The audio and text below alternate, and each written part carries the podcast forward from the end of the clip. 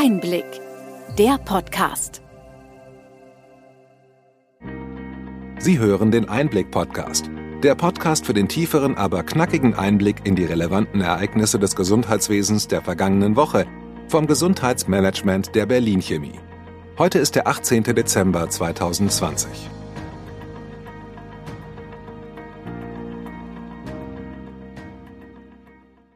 Welche Themen stehen diese Woche im Mittelpunkt? Es geht natürlich um das Thema Impfen, aber auch um neue digitale Gesundheitsanwendungen, die elektronische Patientenakte, das E-Rezept und neue Regeln zum Jahresanfang. Starten wir mit der sicherlich wichtigsten Nachricht der Woche, die Zulassung des Impfstoffes von BioNTech und Pfizer in Europa. Die Europäische Arzneimittelagentur EMA hat die Zulassung für den 21. Dezember angekündigt. An diesem Tag ist eine Sitzung des dafür zuständigen Ausschusses für Humanarzneimittel. Die anschließend noch notwendige Zustimmung der EU-Kommission gilt als sicher. Wann können die Impfungen dann starten? Vermutlich kann die erste Impfung am 27. Dezember erfolgen. Die Impfzentren sollen bis dahin arbeitsfähig sein. Dafür muss auch noch die Impfverordnung beschlossen werden. Wie ist da der aktuelle Stand? In den Entwurf wurden die Empfehlungen der Ständigen Impfkommission eingearbeitet.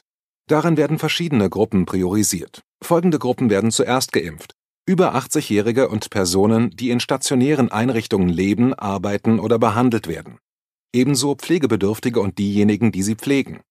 Außerdem gehören medizinische Berufsgruppen dazu, die einem hohen Infektionsrisiko ausgesetzt sind, zum Beispiel Mitarbeitende im Rettungsdienst und schließlich noch MitarbeiterInnen in medizinischen Einrichtungen, die Menschen mit einem hohen Risiko für schwere Verläufe, wie etwa Krebserkrankte, behandeln.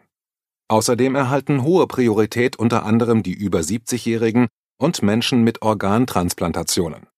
Die Impfverordnung wird am Freitag verabschiedet.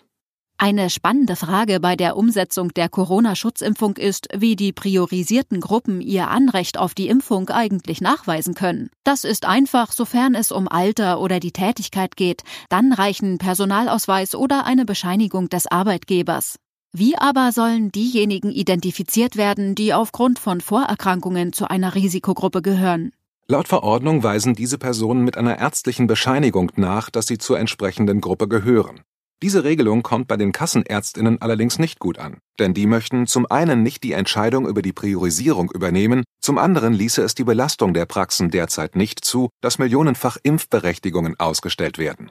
Ab wann rechnet man damit, dass die Arztpraxen das Impfen übernehmen? Die Impfzentren sollen doch nur vorübergehend zuständig sein? Sobald genug Impfstoff zur Verfügung steht, der keine spezielle Kühlung braucht, kann er wie der Grippeimpfstoff in allen Arztpraxen auf dem normalen Vertriebsweg zur Verfügung stehen. Die KBV hat gerade in einem Interview erklärt, dass die Vertragsärztinnen in fünf Monaten die Bevölkerung durchimpfen könnten. Schließlich wurden ja vor kurzem auch 20 Millionen Grippeschutzimpfungen in wenigen Wochen in den Praxen absolviert. Bei der Corona-Impfung geht es im Laufe des nächsten Jahres darum, einen möglichst hohen Anteil der Bevölkerung zu impfen. Welche Vorbereitungen gibt es schon, die Impfstrategie auch digital zu begleiten?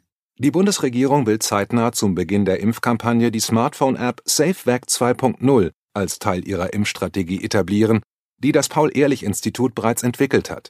Damit sollen ein Jahr lang Nebenwirkungen nach den Corona-Impfungen sowie trotz Impfung auftretende Covid-19-Infektionen nachverfolgt werden. Das alles natürlich freiwillig und anonym.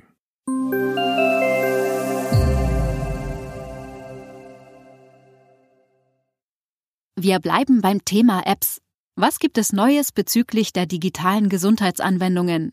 In zwei Veranstaltungen wurde informiert, wie die digitalen Anwendungen in der Versorgung ankommen.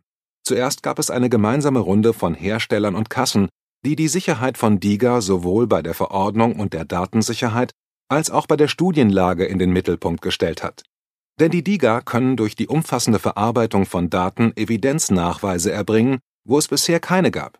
Schließlich wird ein digitales Produkt nur dann eine DIGA, wenn Studien den Nutzen der Anwendung belegen. Und die Hersteller berichten, dass das zuständige Bundesamt für Arzneimittel und Medizinprodukte sehr genau prüft, ob und welche Art von Studien vorgelegt wurden.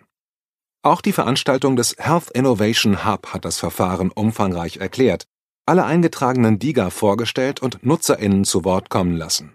Sie konnten auch die neuen Kategorien im DIGA-Verzeichnis des BfArM vorstellen. Was hat sich konkret geändert? Durch neue Filterkriterien ist es anwenderfreundlicher geworden. Die DIGA können nun nach Bereichen sortiert werden. Das lohnt sich jetzt auch, denn es gibt inzwischen neun DIGA. Welche DIGA sind noch dazugekommen? Neu ist Elevida für Menschen mit multipler Sklerose und einer zusätzlichen Fatigue. Invirtu therapiert psychische Störungen mit Hilfe einer Virtual Reality Brille. Hinzu kommt mit M-Sense eine Möglichkeit zur Behandlung von Migräne. Und neu ist Selfapy, ein Online-Kurs bei Depression. Soweit der Stand bei Redaktionsschluss des Podcasts. Das Thema DIGA hat definitiv Schwung bekommen. Wie sieht es mit der elektronischen Patientenakte, kurz EPA, aus, die im Januar eingeführt werden soll? Die Einführung der EPA wird etwas gemächlicher vorangehen. Alle gesetzlichen Krankenkassen liegen im Zeitplan und werden ihren Versicherten pünktlich zum 1. Januar eine EPA anbieten. Allerdings werden zunächst erst wenige Ärztinnen auch Dokumente in die Akte einstellen können. Im ersten Quartal werden im Rahmen einer Testphase rund 200 Ärztinnen in Berlin und Westfalen-Lippe mit der EPA arbeiten können. Im zweiten Quartal kommen dann weitere dazu. Flächendeckend werden die Praxen erst im Juli nächsten Jahres wirklich angeschlossen sein. Probleme bereitet wohl vor allem das Betriebssystem iOS von Apple. Für alle Akten gilt ohnehin, dass zunächst nur Dokumente abgelegt werden können. Alle weiteren Funktionen wie Impfpass und Zahnbonusheft der EPA werden noch länger auf sich warten lassen. Eine erste Krankenkasse hat ihre EPA diese Woche schon vorgestellt. Es handelt sich um die Akte der Barmer mit dem Namen eCare. Bei der Präsentation für die Versicherten werden der Medikationsplan und die Arztbriefe in den Mittelpunkt gestellt. Wenn die Ärztinnen angeschlossen sind, können diese Dokumente dann von ihnen eingestellt werden. Die Barmer erklärt damit deutlich vor dem Startpunkt Anfang Januar alle wichtigen Themen rund um die Akte auf ihren Internetseiten. Auch zum Thema E-Rezept-App gab es diese Woche Neuigkeiten aus dem Kassenlager zu vermelden. Worum geht es da? Bei der gemeinsamen Initiative E-Rezept Deutschland sind neben der Barmer auch die Techniker Krankenkasse und die DAK dabei. Die App steht deren Versicherten ab sofort zur Verfügung. Nutzbar ist sie in Praxen, die die Software von Medatex nutzen. Das sind zum Start gut 20.000 Praxen. Weitere sollen folgen. Versicherte, die das E-Rezept nutzen möchten, bekommen es in Form eines QR-Codes auf das Smartphone geschickt.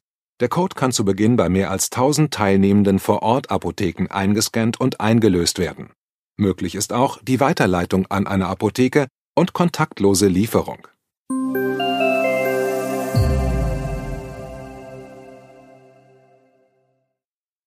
Zum Jahreswechsel bieten wir Ihnen noch zwei hilfreiche Unterlagen, mit denen Sie sich auf das kommende Jahr vorbereiten können. Als erstes, die Kassenärztliche Bundesvereinigung hat ein Praxiswissen zur neuen Richtlinie zur Verordnung von Heilmitteln herausgegeben.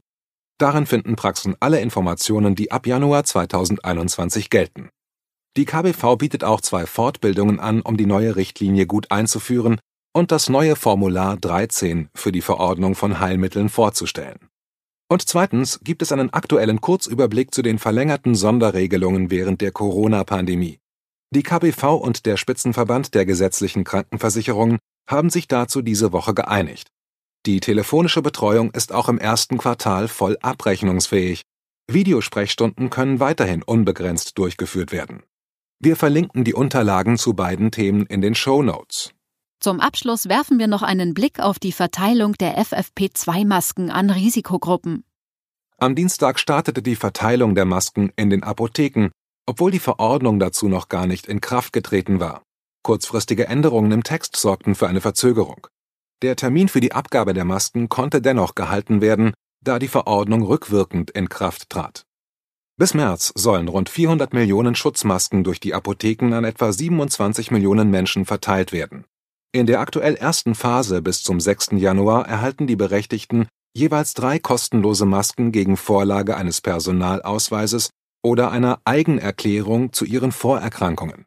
Ab Mitte Januar versenden die Krankenkassen fälschungssichere Codes, die zur Abgabe von weiteren Masken gegen eine geringe Kostenbeteiligung berechtigen.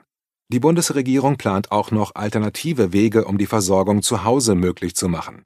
Dazu wird es im Januar weitere Informationen geben.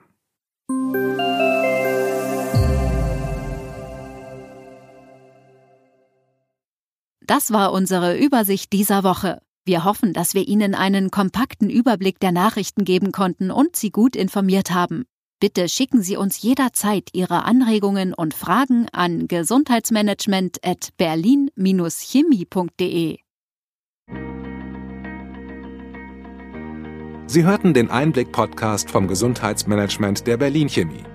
Wir verabschieden uns mit den besten Wünschen in die Weihnachtspause.